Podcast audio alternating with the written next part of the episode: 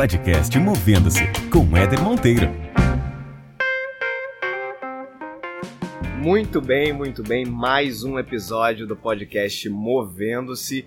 E eu sempre tenho falado para vocês que eu não trago qualquer convidado ou convidada. A pessoa que vai conversar com a gente hoje, que vai bater um papo com a gente, é uma pessoa que, como sempre, eu admiro. Trago pessoas que eu admiro, que já trabalhei junto ou não, mas que tenho uma admiração. E as mulheres que têm vindo para esse podcast são minimamente mulheres que fazem acontecer. E essa pessoa é uma pessoa que definitivamente faz muito acontecer. Lívia Marquês, Lívia, muito, muito obrigado pela tua disponibilidade. Eu tirei a Lívia cedo de casa. Eu falei, Lívia, vamos tomar um café da manhã comigo, chovendo. E aí ela falou, topo. E eu gosto de gente assim, gente que você fala, bora, bora, né? Não tem tempo ruim. E ela topou na hora, tá aqui comigo pra gente bater um papo e vai contar aqui quais são os segredos, por exemplo, de como é que uma bailarina do Teatro Municipal se torna uma executiva de multinacional, todos os percalços e as dores, os amores na carreira. Então, Lívia, obrigado de novo. Seja bem-vinda a esse podcast que está começando agora a história dele. E que bom que você está fazendo parte dessa história. É um prazer. Obrigada a você, Éder. Acho que a gente tem uma história juntos de trabalho. E a admiração que você tem é mútua também. E eu só tô aqui exatamente por isso. Eu quero fazer parte do seu projeto, quero contribuir, quero crescer junto com você. Quero te ajudar no que você precisar. Maravilha, Lívia. Se você tivesse que resumir a Lívia em um minuto, eu dou uns segundos aí de, de lambuja para você, mas se você tivesse que fazer um resumo sobre você em um minuto. Essa pergunta é bem, bem é, difícil, porque eu acho que resumir qualquer ser humano em um minuto, mas vamos lá. É, acho que a Lívia aprendeu desde cedo a ter escolhas que gerassem prazer nela. Escolhas profissionais e escolhas pessoais. É, mas isso não, não é uma mágica, um passe de mágica, né? A Lívia aprendeu isso porque a Lívia, desde cedo, não tem vergonha de se mostrar quem ela é. Desde cedo entendeu que ser vulnerável era algo da personalidade dela e que ela tinha que aprender a conviver com isso. A Lívia é uma pessoa que gosta de se colocar no lugar do outro. Já paguei um preço muito alto por ser muito autêntica e muito espontânea, mas de novo, eu acho que essa espontaneidade que trilhou, que me fez é, conseguir me mover de bailarina para executiva. É, a leveza faz parte do meu ser. De preferência, eu tô na vida para conseguir emocionar as pessoas.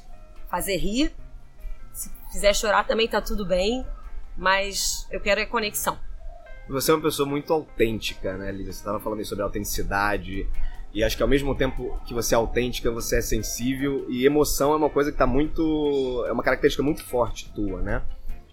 começou dentro de uma carreira né, de bailarina, de arte, de emoção, de sensibilidade e foi migrando para um mundo completamente diferente. Né? Então eu queria começar falando com você sobre sonho. Né? A tua carreira de bailarina foi um, um, sonho que você teve lá na tua adolescência, que você iniciou essa carreira. Conta um pouco como é que esse sonho uh, caminhou e o que, que mudou durante o percurso. Nossa, eu nunca esperei responder perguntas tão profundas na cidade nesse momento. É, eu não acho que eu era aquela menininha de 6, 8 anos de idade que tinha um sonho de ser bailarina. Ao contrário, com 10 anos de idade, eu parei de dançar e resolvi jogar vôlei, fazer natação, jogar tênis e experimentar todos os esportes. Eu acho que com 15 anos de idade foi realmente um momento que, de alguma forma, o meu corpo falava. Eu gostava da emoção da arte e aí eu foquei muito forte, entrei para a escola de danças do Teatro Municipal. E aí eu decidi que eu queria fazer algo, transferir essa emoção que estava dentro de mim, através do meu corpo, para as pessoas. Começa uma longa trajetória, né? Porque foi uma carreira basicamente séria de 15 anos de idade até os 23 anos de idade, quando eu pedi demissão do Teatro Municipal. O pedir demissão faz parte da minha vida em vários momentos. E eu acho legal a gente falar disso na frente. Mas foi uma carreira assim, né, que começou de uma forma eu sem saber aonde que poderia dar. E deu muito certo, mas só deu muito certo por uma grande característica: resiliência, persistência. E naquela época, eu tinha uma busca incansável pela perfeição. Uhum. Depois dos 30, a gente já entende que a perfeição não existe. Não existe. É, mas naquela época era uma busca que me movia para frente. Eu acho que hoje eu não tenho a busca pela perfeição, mas eu tenho a busca pela evolução. Aham. E acho que também é isso que me move para frente. E o que que é resiliência para uma bailarina, Lívia?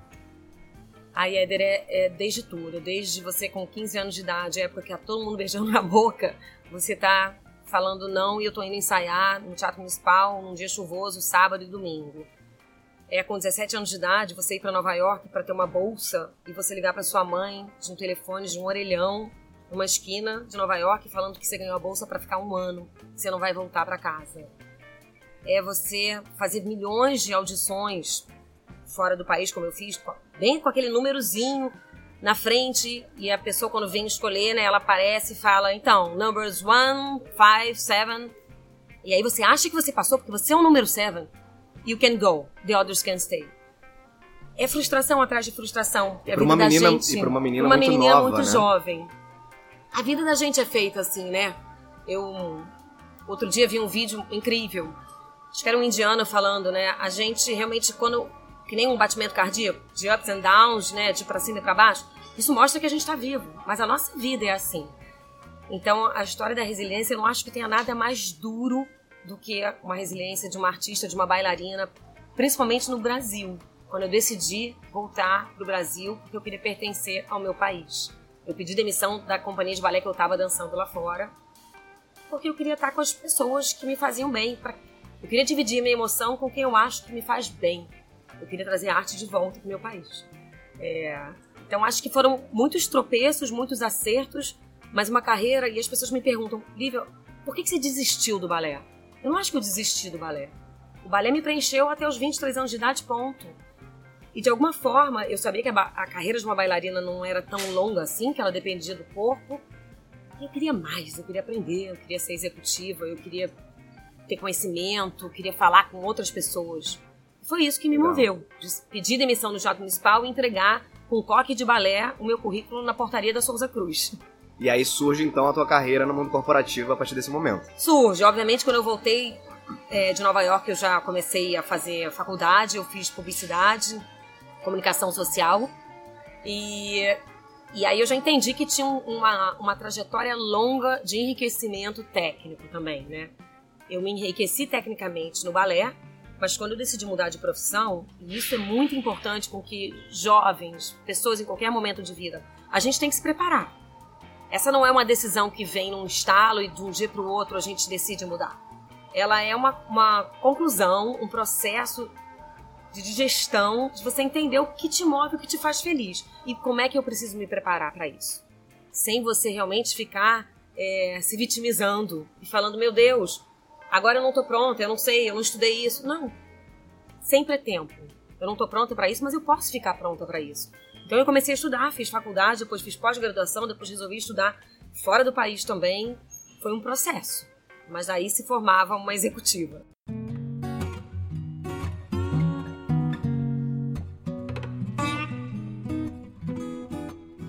E Lívia, você então começou essa tua trajetória executiva e muita gente tem um planejamento muito claro do que quer fazer dentro de uma carreira corporativa, dentro de uma organização.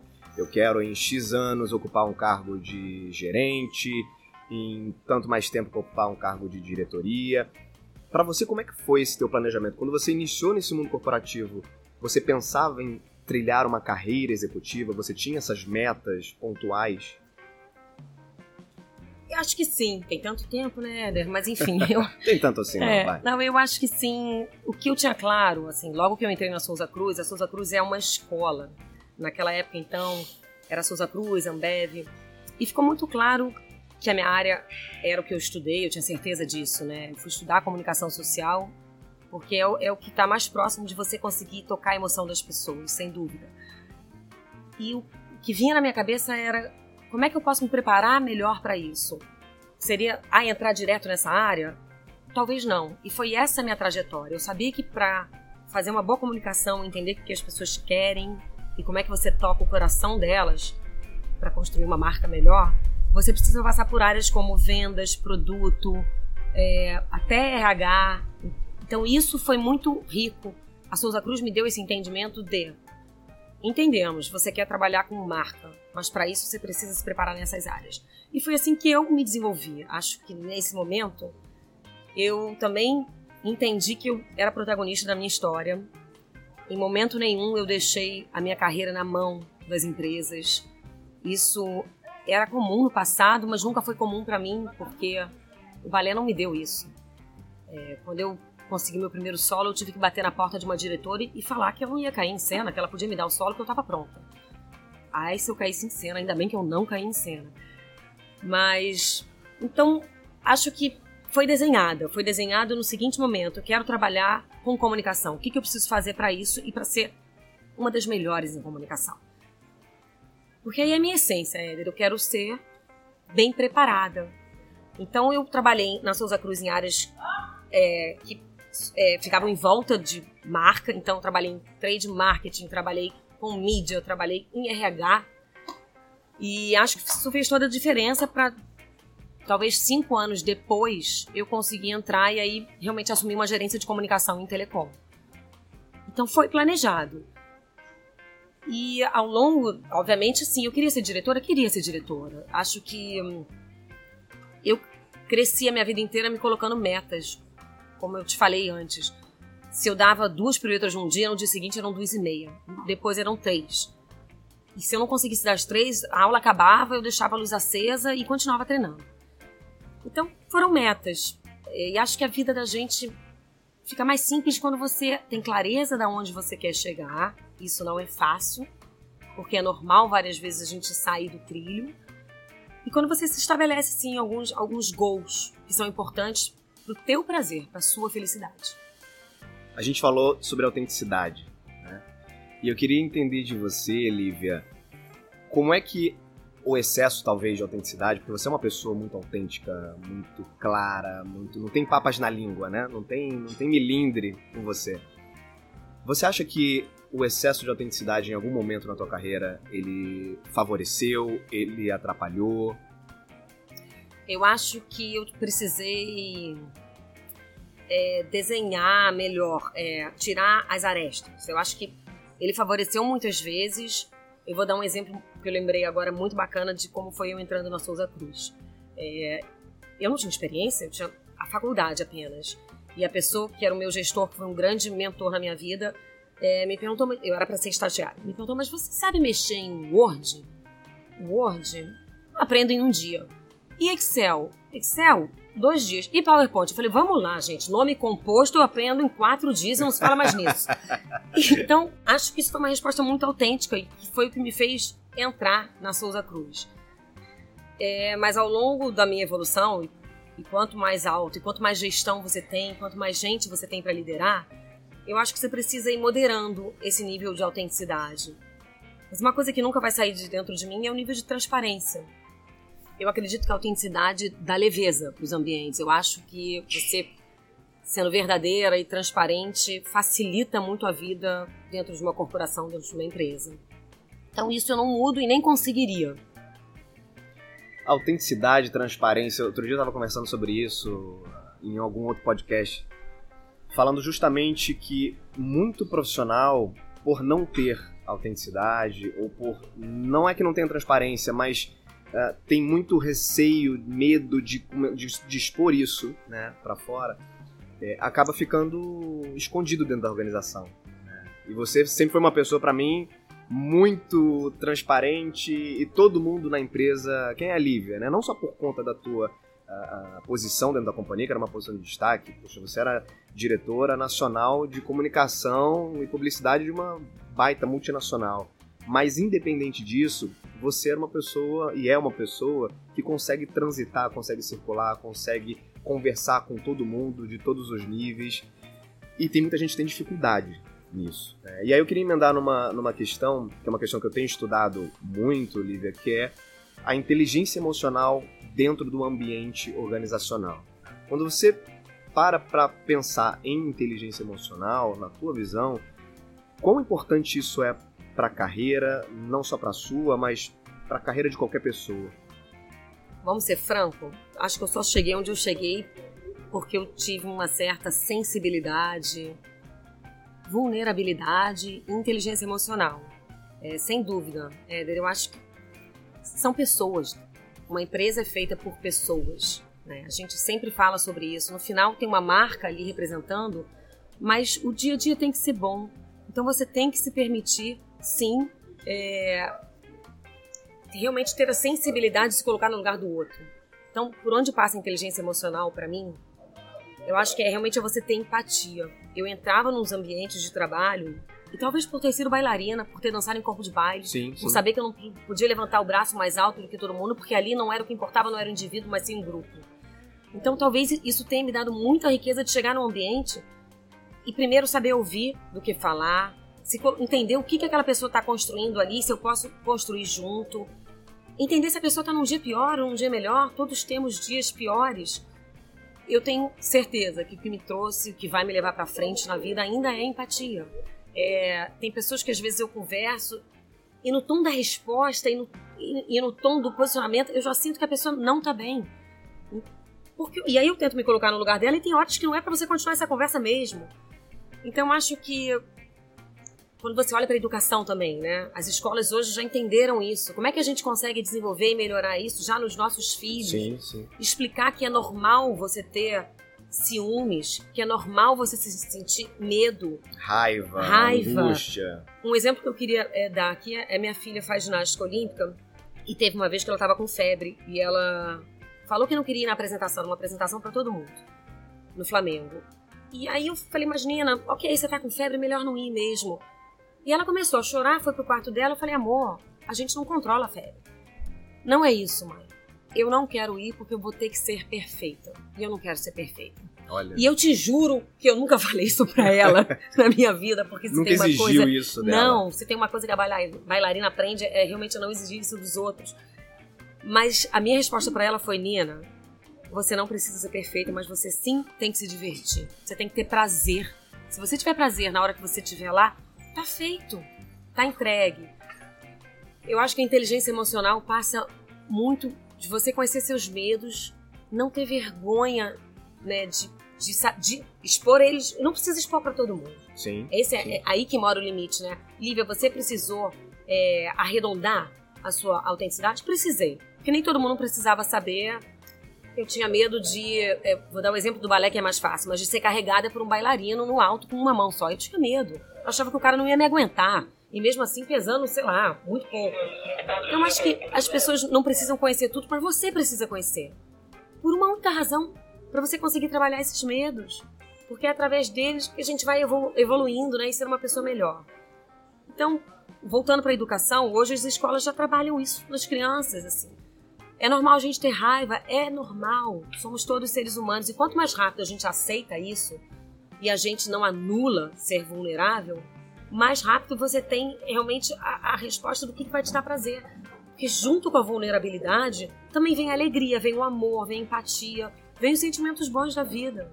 Então eu costumava muito ouvir: Nossa, a Lívia, quando tá triste, ela tá triste mesmo, e dá pra ver na cara dela. É verdade, eu não tenho vergonha de mostrar isso. E a Lívia, quando tá feliz, ela contagia o ambiente. Eu sou assim, eu gosto de ser assim.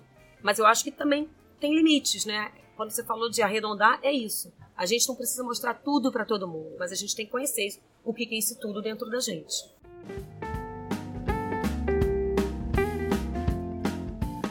Muito bom. Você ficou quantos anos em Telecom, Lívia? Foram. dá uma vergonha de falar quantos anos.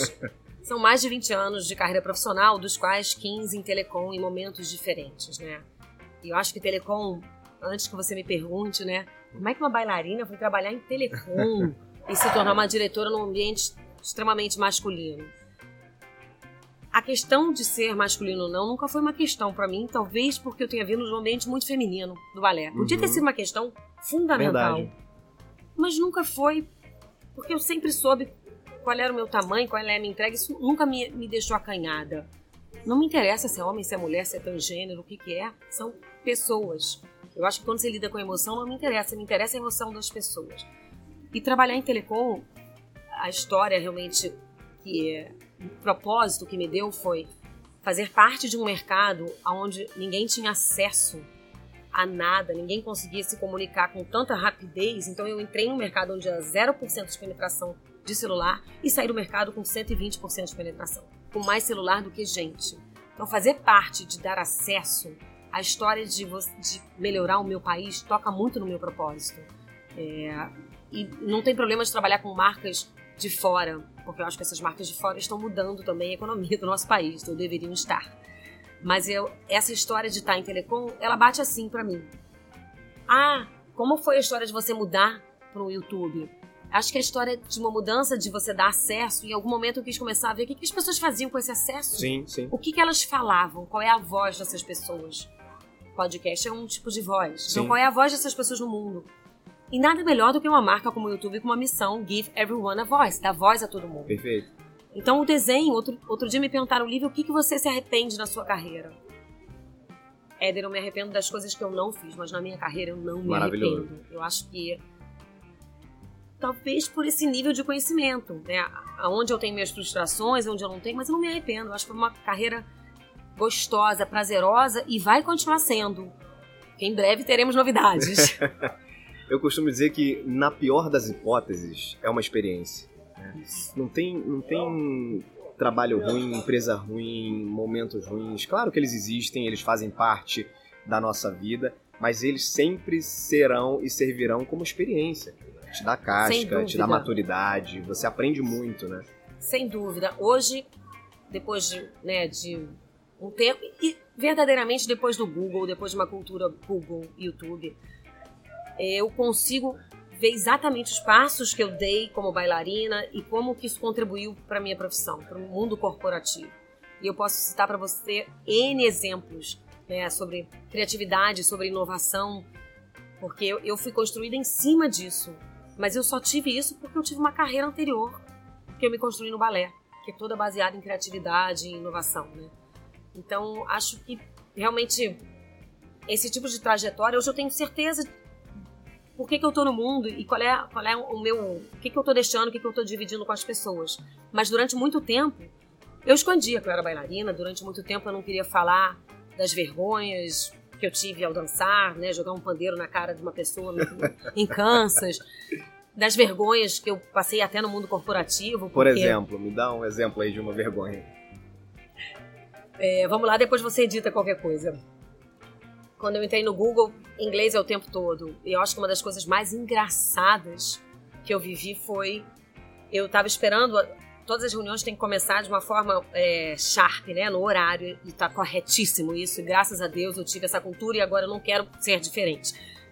E eu tinha uma vídeo para fazer e ela começava 10 horas da manhã e eram 10 e 2, eu não tinha tomado café, então eu cheguei um pouquinho atrasada. Quando eu cheguei atrasada, era com o meu chefe. E eu virei para ele e falei em inglês: I'm so sorry. I'm so late because I was farting. Ou seja, eu virei para o meu chefe e falei: me desculpa, eu me atrasei muito porque eu estava com gases. um, né? um pouco mais chulo do que isso. ele não sabia o que fazia, mas ainda bem que era um executivo era o Global Head de Spaces, mas ele sabia exatamente quem ele tinha contratado. Uhum. Que era uma pessoa extremamente autêntica e que não estava tentando falar isso para ele, que eu só estava tentando falar que eu estava atrasada porque eu estava faminta. I'm so late because I was starving. Só trocou a palavra. Isso acontece. Isso não me diminuiu em nada na minha carreira. Mas isso é uma das, né, das, das levezas, talvez, da minha trajetória, das claro. histórias de vida que eu tive. Da tua autenticidade, né? Olivia, eu sempre costumo perguntar para as pessoas uh, se elas tiveram mentores importantes na, tua, na, na, carreira delas, né? Porque todos nós, em algum momento, temos pessoas que passam pelas nossas vidas profissionais que fazem diferença. Né? São mentores atuam né, de forma muito presente na nossa trajetória. Com você existiu? Eu acho que, como você falou, todos nós temos. Comigo, obviamente, existiu é, desde a época do balé até, até hoje existe. E aí tem mentores que te escolhem tem mentores que você escolhe. Porque tem mentores que você escolhe o mentor nem sabe que foi escolhido, mas você escolhe. Mas acho que eu gostaria de começar citando a minha primeira mentora, que foi a Nora Esteves, foi a primeira bailarina do Teatro Municipal, e se não fosse ela, eu não tinha me tornado bailarina. Por que isso? Porque ela exigia mais de mim, porque ela sabia que eu podia dar mais, porque a cada aula ela falava: não tá bom, vamos melhorar. Mas não é não tá bom, melhora. Não tá bom, vamos melhorar. Vamos juntas melhorar. E depois dela, obviamente, no mundo corporativo eu tive pessoas excepcionais. Como, por exemplo, e aí já puxando um pouco a história né, da TIM, eu tive o Rogério Tacanage, eu tive o Roger Soler, eu tive o Christopher Montenegro, que foi da Souza Cruz, e a pessoa que me escolheu foi a pessoa que soube entender que aquela bailarina poderia se transformar numa executiva. Eu acho que para mim esse cara é um gênio. Sensacional. E, então, tive a Patrícia Alfiero, que você bem conhece. Eu acho que são pessoas que em algum momento te ajudam a olhar ali o teu próximo passo, te ajudam a te colocar no trilho, seja para fazer bem para a empresa, como para fazer bem para sua carreira. Mas eu acho que a nossa, a nossa principal, meu principal mentor, assim, tem que ser eu mesmo, né? A gente tem que ter isso nas nossas mãos e entender quem é que pode me dar agora é, esse tipo de conhecimento, esse tipo de informação. E como eu falei, às vezes a pessoa nem sabe que você ou escolheu como mentor, mas Sim, às vezes ele sim. se tornou um mentor. É, então eu acho que a vida é feita por cocriações, compartilhamentos de forma generosa. Eu só acredito nisso. Volto a falar, eu fui uma bailarina prioritariamente de corpo de baile. E isso faz com que você tenha um entendimento de grupo muito maior. O indivíduo, em algum momento, vai se sobressair. Você mesmo falou, Lívia, as pessoas te conheciam, né? Você sabia, as pessoas, não pela sua posição, mas pelo que você é. Sim, mas eu só sou o que eu sou pelas pessoas que estão à minha volta. E aí a gente pode falar um pouco de pertencimento, né? É, eu pertenci ao mundo do balé e eu sei que eu carrego essa arte no meu corpo diariamente. Porque o balé, talvez diferente de todas as artes, é algo que você vê na fala, na postura, no andar. E eu tenho certeza que todo ser humano está nesse mundo para pertencer, a gente quer pertencer a algum lugar. Então, isso é muito importante, né? Cada indivíduo entender o que, que vai fazer ele mais feliz e aonde que ele vai se sentir pertencendo, com mais conexões. A gente só tá nesse mundo porque a gente quer se conectar com o outro. É óbvio que tem pessoas mais fechadas, mais tímidas, mas o que vale da vida é essa troca. É essa troca de experiência, a troca de conexão, é essa Sem conversa dúvida. que a gente está tendo aqui. Sem dúvida. Sua dica para quem nesse momento não está se sentindo pertencendo a uma empresa, a uma organização, a uma cultura. calma, respira. É, e acho que primeira dica, pensa no que te faz feliz.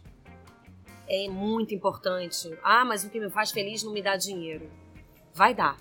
Vai, dar dinheiro porque você faz melhor o que te faz feliz. Isso é comprovado, isso é fato.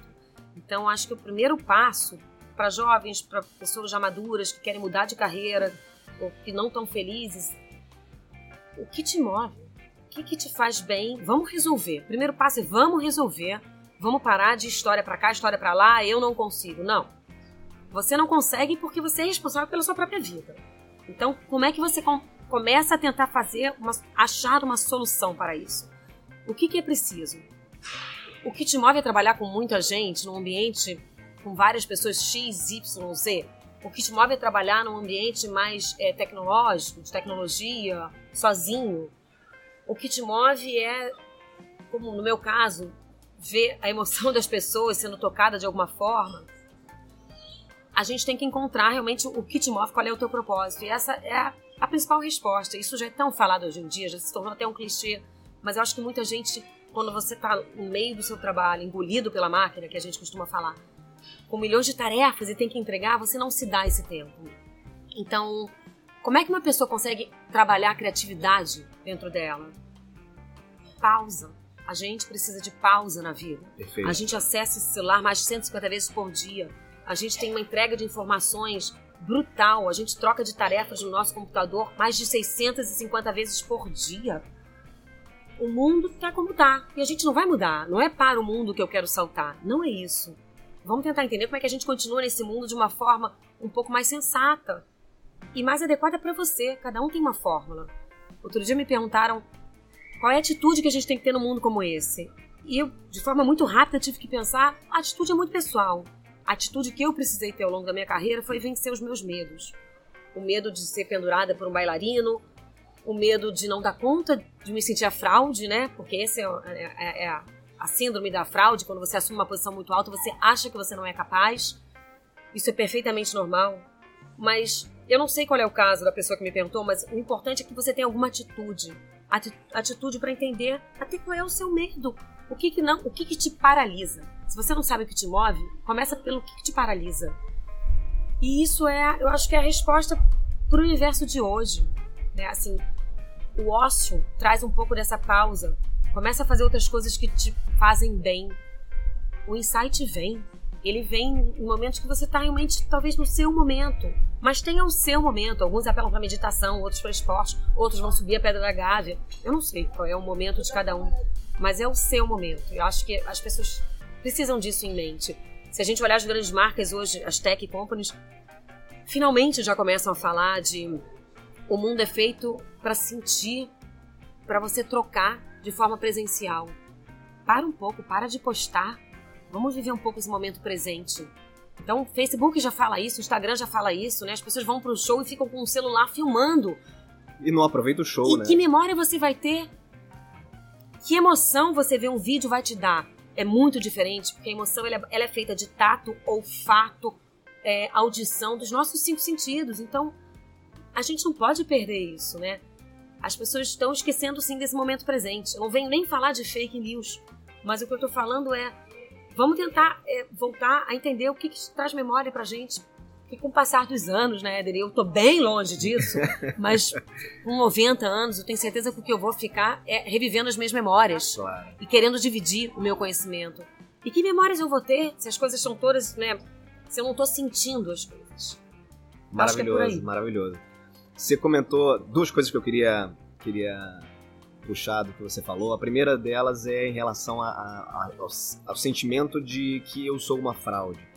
Você sabe que isso é muito comum hoje, principalmente nos níveis mais executivos, porque acho que existe um sentimento comum de insegurança quando você assume uma posição de maior complexidade e que a gente como ser humano tem a tendência a, a- de um auto boicote né, e de não se sentir seguro com aquilo. Tem um, um livro do Cortella que se chama Não Nascemos Prontos. E esse livro é sensacional porque ele de fato mostra que você não está pronto para quase nada, mas isso não significa que você estar numa determinada posição, de você assumir alguma coisa, eh, não vai te dar uma realização, você não vai conseguir progredir, você não vai conseguir entregar, pelo contrário. Mas a, a- acho que a sensação de insegurança e de medo por não dar conta, se você começar a deixar isso te corroer, aí realmente a tua performance, que é um pouco do que eu falo, da, da- da inteligência emocional aplicada à performance, você não vai conseguir entregar, porque você vai estar o tempo inteiro se sentindo É a incapaz. paralisação, né? É a paralisação. Acho Perfeito. que a sua, o seu raciocínio é perfeito e vai muito em linha, né?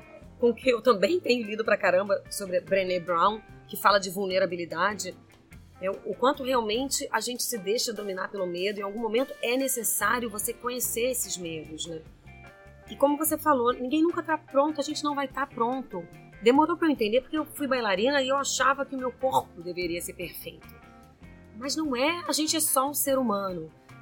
Então, entender que um dia eu dei duas piruetas no meio e que no outro talvez eu só dê uma, eu não consegui ter esse aprendizado no balé. Mas eu consegui ter no mundo corporativo. E, e isso pra mim já foi um ganho. Então, com 26 anos, quando eu fui contratada pela Souza Cruz, eu tive a sabedoria de falar: eu não sei mexer em Word, eu não sei mexer em PowerPoint, mas eu vou estar pronta em cinco dias. Uhum. Você me dá um tempo. Né? Acho que é, é a sabedoria da imperfeição. Por que, que a gente busca tanto essa perfeição? Ninguém é assim. E, e realmente eu- me dá um sentimento ruim quando eu vejo pessoas que são assim. Quando eu vejo pessoas tangenciando a arrogância. Quando eu vejo pessoas que não conseguiram atingir esse nível. Ou quando eu vejo pessoas engolidas pela máquina também. Sim. Porque às vezes não é arrogância. É realmente você ter tanta tarefa e você não conseguir falar um não. O mundo precisa de não hoje em dia. O falar sim a vida toda na minha carreira me deu um burnout. Me deu um problema de saúde. Eu também aprendi isso né, no balé, foi cedo, num processo difícil de anorexia. E, mas isso, que bom que eu aprendi cedo, que bom que eu fui no fundo do poço subir, porque é muito importante com que você fale, desculpa, essa tarefa eu não consigo fazer, ou essas, você tem que ter priorização. Isso também é uma outra história que empresas americanas têm isso de uma forma muito clara.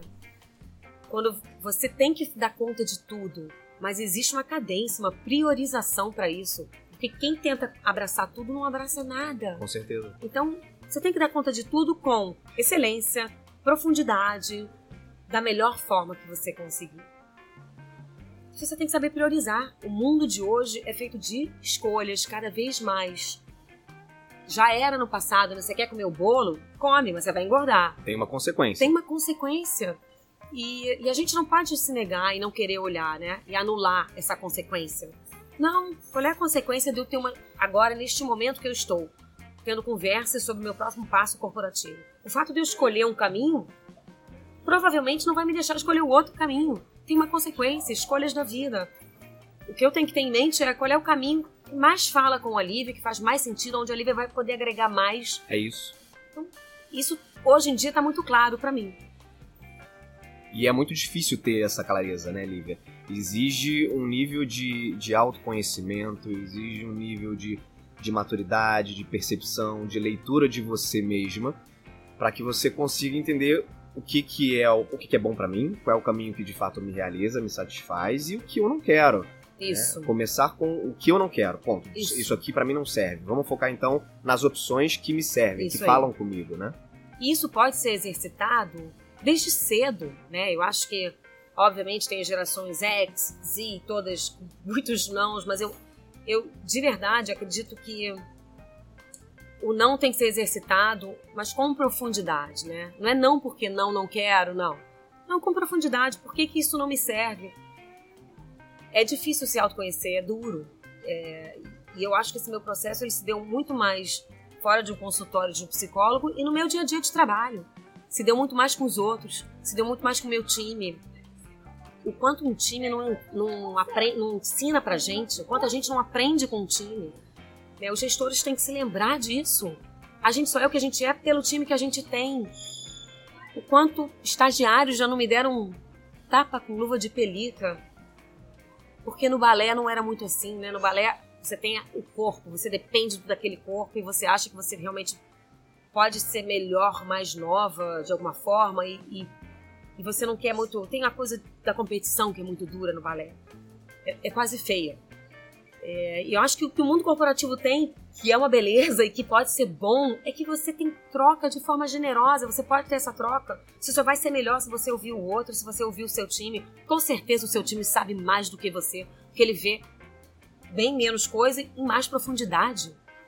Então por que não? É verdade. Então eu acho que é um mergulho, sim, que tem que ser dado desde cedo nesse processo de autoconhecimento. As escolas têm que estar aliadas para isso, né? Estudar as emoções das crianças, é, isso tem que ser falado em faculdade. Quem é um executivo tem que conseguir e querer dividir as suas trajetórias. Eu acho que um pouco do que eu faço aqui é isso, de forma super informal, mas é da palestra aqui, da palestra colar, porque eu acho que eu tenho uma riqueza de ter dado muito com a cara na parede e de alguma forma, se alguém tivesse em algum momento falado, Lívia, é tranquilo ser vulnerável, é tranquilo ser frágil, é tranquilo chorar, é tranquilo chorar, não tem problema eu não vou ser pior do que se eu chorar. E, e, é muito bacana quando você vê que não é nada. Chorar é só uma lágrima que cai do olho. Assim, eu, não, eu não fico louca quando eu choro, eu só choro. Não tem problema nenhum, eu posso chorar com você aqui agora, se eu me emocionar. E, e isso várias vezes me, me deixava pré-ocupada de coisas que eu não precisava ficar pré-ocupada. É tranquilo ser você mesmo, tem espaço para você. Maravilhoso.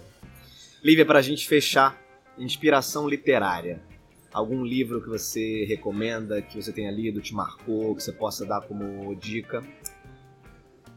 De verdade, eu acho que se eu tivesse visto coisas sobre Brené Brown há mais tempo na minha vida, teria sido mais fácil. Então, ela, ela escreveu um livro, A Arte da Imperfeição. Acho que é válido. Acho que, além de livros, conteúdos né, que a gente tem acessado. Acho que um, outro livro, Homo Sapiens, que o meu marido muito leu. Muito bom, muito bom. E tá na minha lista de tentar ler. É, mas o, o, Dani diz que foi mudança de vida para ele. Então acho e o Dani é um dentista, eu acho super importante como é que livros, conteúdos diferentes tocam pessoas diferentes. E acho que, que é isso, a busca mais do que só um livro, né? Busca, a busca do conteúdo, né? O que, que te move? Qualquer reserva, mídia, né? Reserva um tempo. Esse podcast reserva um tempo para ouvir, para se dar o direito de ouvir porque é isso é, isso é, evolução, isso é aprendizado. São pessoas querendo dividir histórias, engraçadas ou não, e tem muitas outras, mas são histórias, histórias que podem ajudar o outro.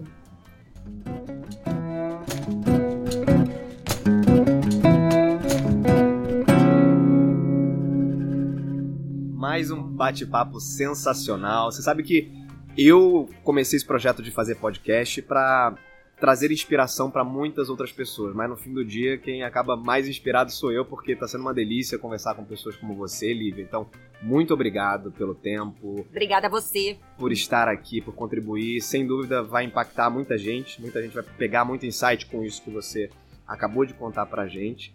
E, de novo, tem algumas pessoas me perguntando como é que fazem para entrar em contato, pedirem, enfim, uh, indicarem pessoas, fazerem críticas, sugestões. Tem um endereço de e-mail que é eder.monteiro.movendo-se.com. Então mandem lá tudo que vocês quiserem, principalmente indicações. Tem tanta gente bacana que a gente pode dar voz né, para inspirar outras, que vai ser para mim um prazer tê-las uh, participando desse bate-papo. Então, obrigado de novo, Lívia. Espero que a gente se encontre mais vezes. Tome café de novo, com chuva, sem chuva, que vai ser um prazer para mim. Muito obrigada, foi um prazer indescritível. A chuva foi ótima no final das contas e sucesso. Você merece. Você merece muito, cara. Valeu, até o próximo episódio. Beijo para todo mundo. Tchau, tchau.